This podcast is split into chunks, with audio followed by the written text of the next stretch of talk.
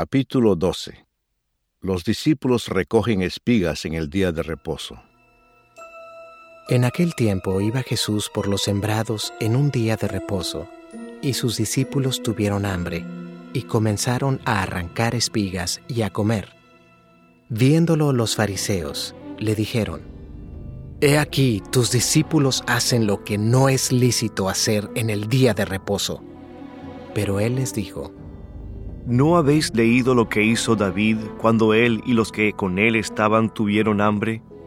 ¿Cómo entró en la casa de Dios y comió los panes de la proposición, que no les era lícito comer ni a él ni a los que con él estaban, sino solamente a los sacerdotes?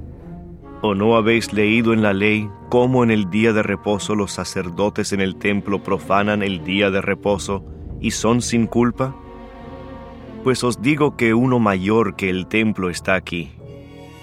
Y si supieseis qué significa, misericordia quiero y no sacrificio, no condenaríais a los inocentes, porque el Hijo del Hombre es Señor del día de reposo.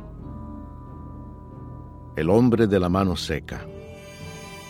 Pasando de allí, vino a la sinagoga de ellos, y he aquí había allí uno que tenía seca una mano y preguntaron a Jesús para poder acusarle, ¿es lícito sanar en el día de reposo? Él les dijo, ¿Qué hombre habrá de vosotros que tenga una oveja y si ésta cayere en un hoyo en día de reposo, no le eche mano y la levante? Pues, ¿cuánto más vale un hombre que una oveja? Por consiguiente, es lícito hacer el bien en los días de reposo. Entonces dijo a aquel hombre, Extiende tu mano. Y él la extendió, y le fue restaurada sana como la otra. Y salidos los fariseos, tuvieron consejo contra Jesús para destruirle. El siervo escogido. Sabiendo esto Jesús, se apartó de allí, y le siguió mucha gente, y sanaba a todos y les encargaba rigurosamente que no le descubriesen, para que se cumpliese lo dicho por el profeta Isaías, cuando dijo, He aquí mi siervo, a quien he escogido, mi amado, en quien se agrada mi alma. Pondré mi espíritu sobre él, y a los gentiles anunciará juicio. No contenderá, ni voceará, ni nadie oirá en las calles su voz. La caña cascada no quebrará, y el pábilo que humea no apagará, hasta que saque a victoria el juicio. Y en su nombre esperarán los gentiles. La blasfemia contra el Espíritu Santo. Entonces fue traído a él un endemoniado, ciego y mudo, y le sanó de tal manera que el ciego y mudo veía y hablaba. Y toda la gente estaba atónita y decía, ¿será este aquel hijo de David? Mas los fariseos, al oírlo, decían, Este no echa fuera los demonios, sino por Belcebú, príncipe de los demonios. Sabiendo Jesús los pensamientos de ellos, les dijo, todo reino dividido contra sí mismo es asolado, y toda ciudad o casa dividida contra sí misma no permanecerá. Y si Satanás echa fuera a Satanás, contra sí mismo está dividido. ¿Cómo pues permanecerá su reino? Y si yo echo fuera los demonios por Belcebú, ¿por quién los echan vuestros hijos? Por tanto, ellos serán vuestros jueces.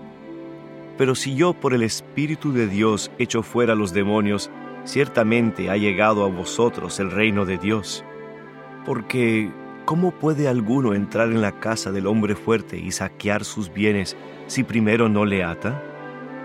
Y entonces podrá saquear su casa. El que no es conmigo, contra mí es, y el que conmigo no recoge, desparrama.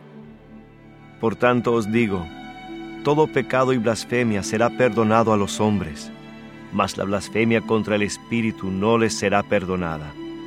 A cualquiera que dijere alguna palabra contra el Hijo del Hombre, le será perdonado.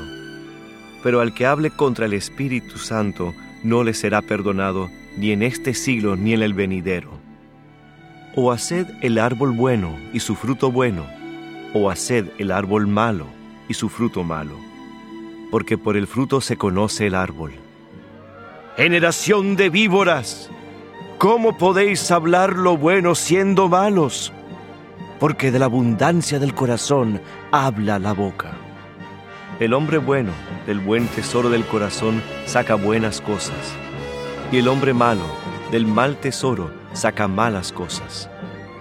Mas yo os digo que de toda palabra ociosa que hablen los hombres, de ella darán cuenta en el día del juicio, porque por tus palabras serás justificado, y por tus palabras serás condenado. La generación perversa demanda señal. Entonces respondieron algunos de los escribas y de los fariseos, diciendo, Maestro, deseamos ver de ti señal. Él respondió y les dijo, La generación mala y adúltera demanda señal, pero señal no le será dada sino la señal del profeta Jonás.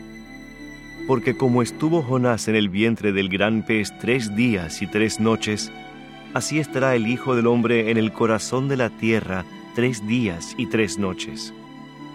Los hombres de Nínive se levantarán en el juicio con esta generación y la condenarán porque ellos se arrepintieron a la predicación de Jonás, y he aquí más que Jonás en este lugar. La reina del sur se levantará en el juicio con esta generación y la condenará, porque ella vino de los fines de la tierra para oír la sabiduría de Salomón, y he aquí más que Salomón en este lugar. El espíritu inmundo que vuelve.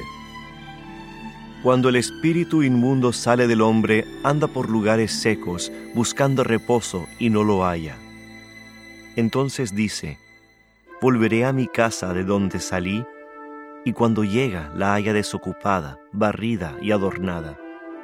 Entonces va y toma consigo otros siete espíritus peores que él, y entrados moran allí, y el postrer estado de aquel hombre viene a ser peor que el primero así también acontecerá a esta mala generación.